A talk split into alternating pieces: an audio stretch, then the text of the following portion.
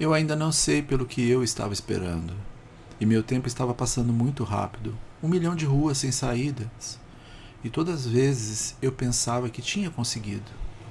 O sabor parecia não ser tão doce, assim eu fiquei cara a cara comigo mesmo, mas nunca consegui ver nem em relance de como os outros devem ver o falsificador. E eu estou muito, muito rápido para fazer esse teste. Mudanças, vire-se e encare o estranho. Mudanças, não quero ser um homem mais rico. Mudanças, vire-se e encare o estranho. Mudanças, só tenho que ser um homem diferente. O tempo pode me mudar, mas eu não posso enganar o tempo. Meu nome é Sandro Cavalotti, eu sou psicanalista, escritor e comunicólogo e você está ouvindo o podcast Psicanálise e Comunicação, temporada 3, episódio 82. E o tema de hoje é: Você quer mudar ou quer que todos mudem?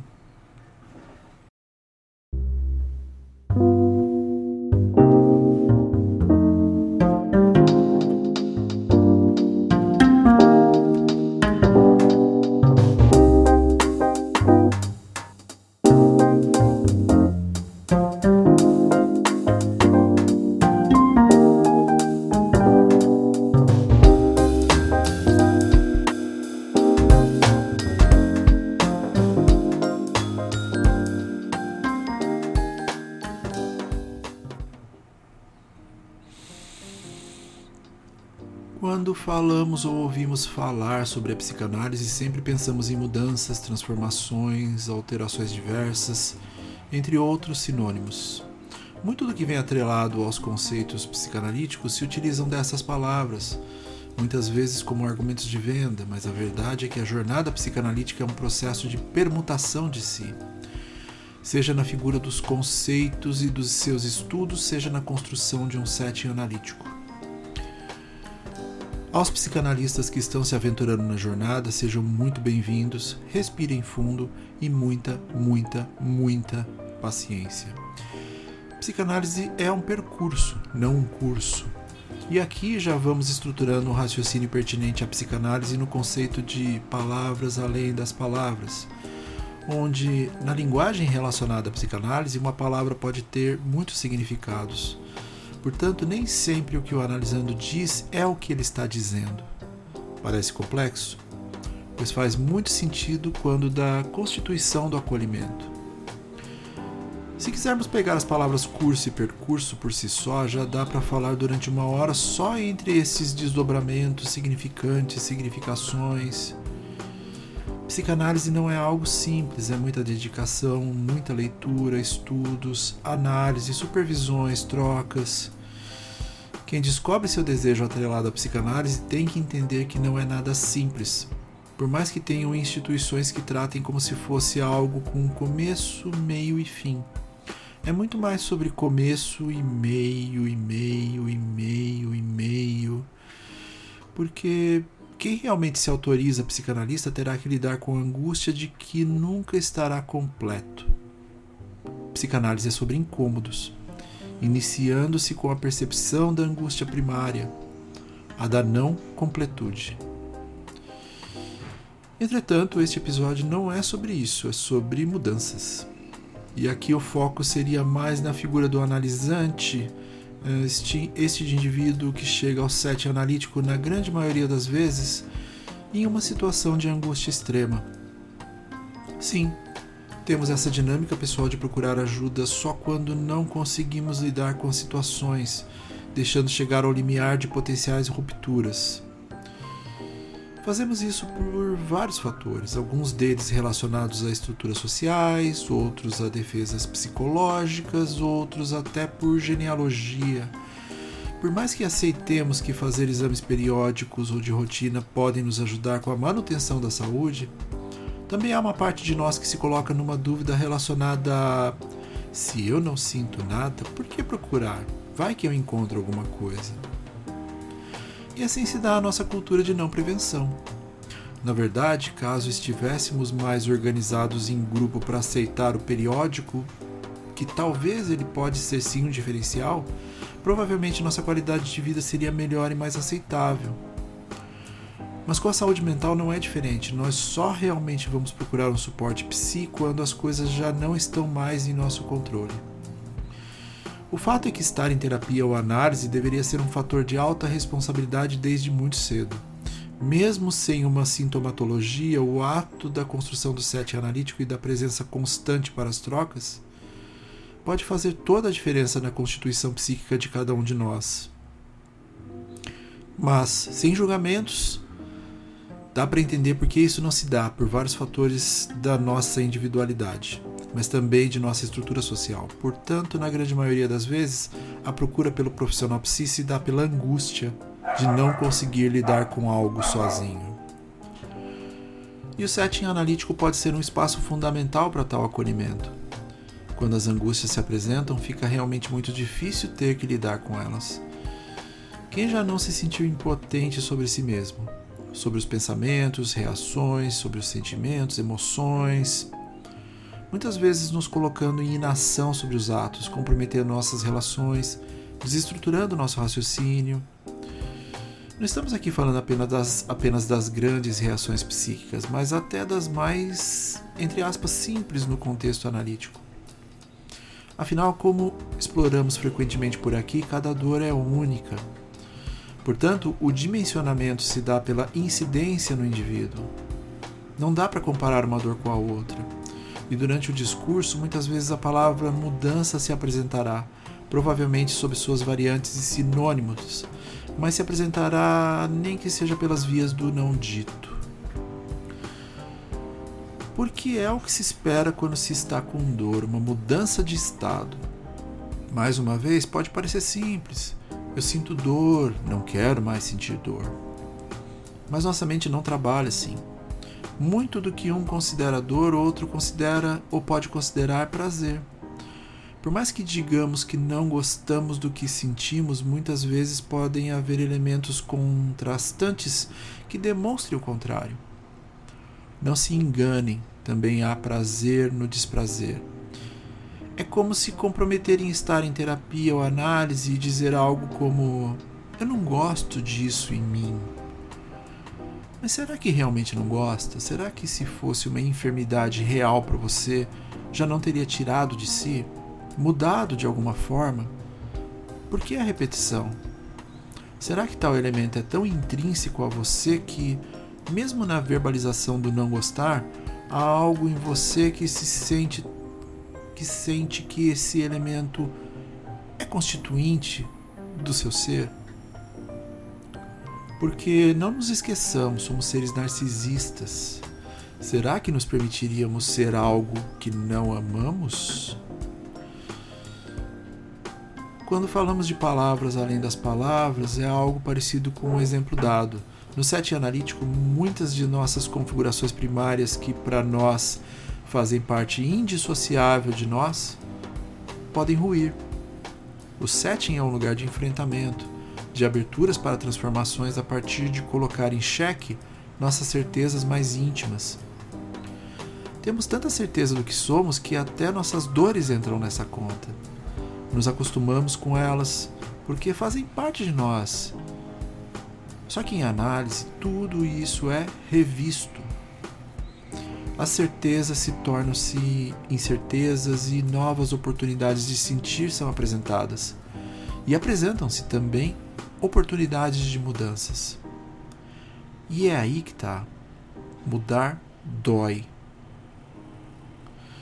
E como sabemos, nosso psiquismo faz de tudo para evitar dores, principalmente as novas dores.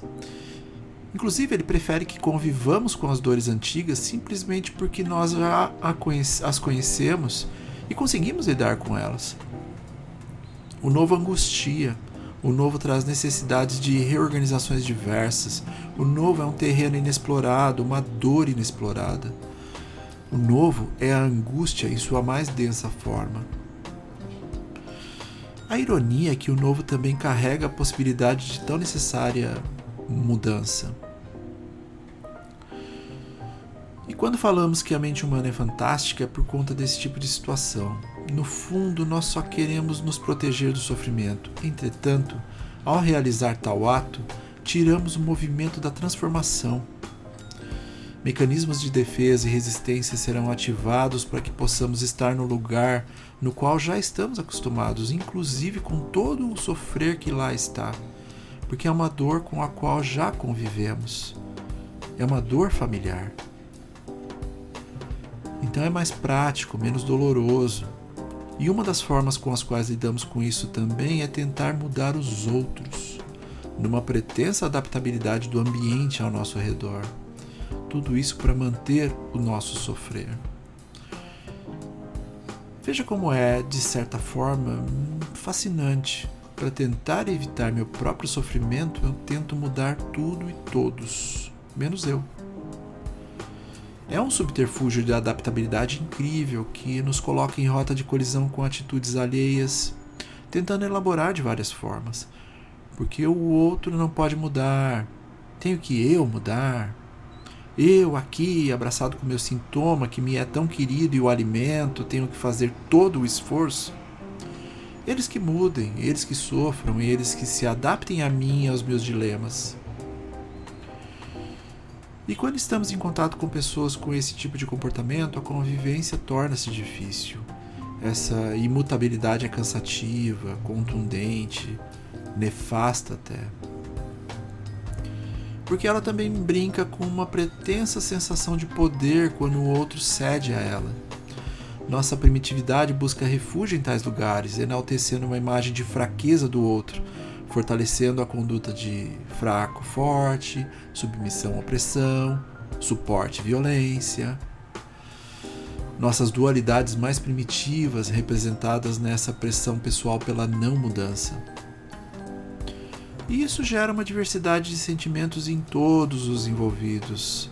Casais que não conseguem se comunicar, filhos que não constituem linguagem para com os pais, estruturas hierárquicas empresariais que sofrem constantemente com a falta de autocrítica e das tais ferramentas de RH, como feedbacks e mudanças corporativas relacionadas com questionários. Questionário é outra coisa e passa inicialmente pelo autoquestionamento. Nas relações humanas isso é bastante comum, todos temos exemplos de alguém avesso a mudanças. Muitas vezes somos nós mesmos tais pessoas. E no set analítico isso fica bem evidente quando o manejo se dá de forma progressiva, pois é colocada a questão sem rodeios: você quer mudar? Ou quer que todos mudem? Muitas vezes essa frase nem vem da boca do analista, ela é percebida pelo próprio analisante a partir de sua própria verbalização. E tal percepção em análise traz consigo um elemento mutagênico, a transversalidade da linguagem. Mais do que alguém dizendo algo sobre mim, a percepção que tenho veio do meu âmago, a autocrítica surgiu sem um direcionamento externo, sem um julgamento, sem um apontamento do outro. Veio no sentido de uma autoinjúria necessária para que eu percebesse que há espaço para mudar. E que talvez isso seja bom para mim. Mas esse não é um trabalho simples. Novamente a palavra simples é necessário estar disposto a construir tal espaço de acolhimento junto com o analista. Dedicar-se, estar nas sessões, acreditar no processo e principalmente se dar a oportunidade de escuta de si em um espaço acolhedor, ético e sem julgamentos.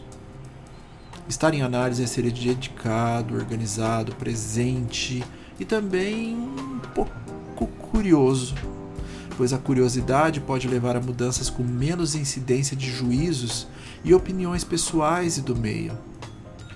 Somos seres adaptáveis, por mais que isso possa trazer sofrimento, mas todas as mudanças são assim. Senão, não seriam tão importantes em nossas vidas. Portanto, observar-se no sentido da mudança é fundamental. Muitas vezes as necessidades de mudança se apresentam de outras formas, como inquietações, irritabilidades, movimentos constantes, imobilidades, excessos. Tudo isso é parte de um processo investigativo para a psicanálise, pois os tratamos como sintomas na clínica. E aquele pequeno incômodo inominável que está presente sem ser visto, mas que invoca uma sensação, pode estar querendo dizer algo para você. E muitas vezes, pequenas mudanças podem fazer toda a diferença.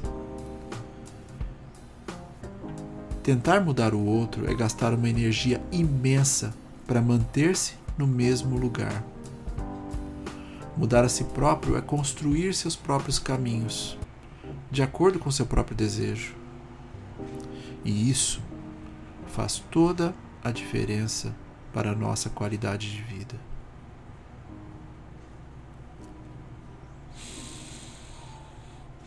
Eu ansiava o dia de colocar uma música do Bowie no início do episódio. Changes é uma música maravilhosa e tem tudo a ver com o que discutimos aqui. Eu fiquei bem feliz. Até o tch tch tch, tch ficou divertido. Uh, alguns recadinhos. Nos próximos meses eu lançarei uma expansão desse podcast com uma certa densidade de conteúdos. Mas pode deixar que quando a coisa estiver mais materializada, vocês serão os primeiros a saber. Uh, a próxima turma do curso Psicanálise e Adolescência, em parceria com a Escola de Psicanálise de Curitiba, está com as inscrições abertas. Se você tem interesse no manejo clínico com adolescentes, conhecer esse sujeito tão colocado de lado é, nas questões humanas, somente tido como rebelde, faça parte. É, as inscrições estão abertas, terá início no próximo mês, em setembro de 2023, e as inscrições são limitadas.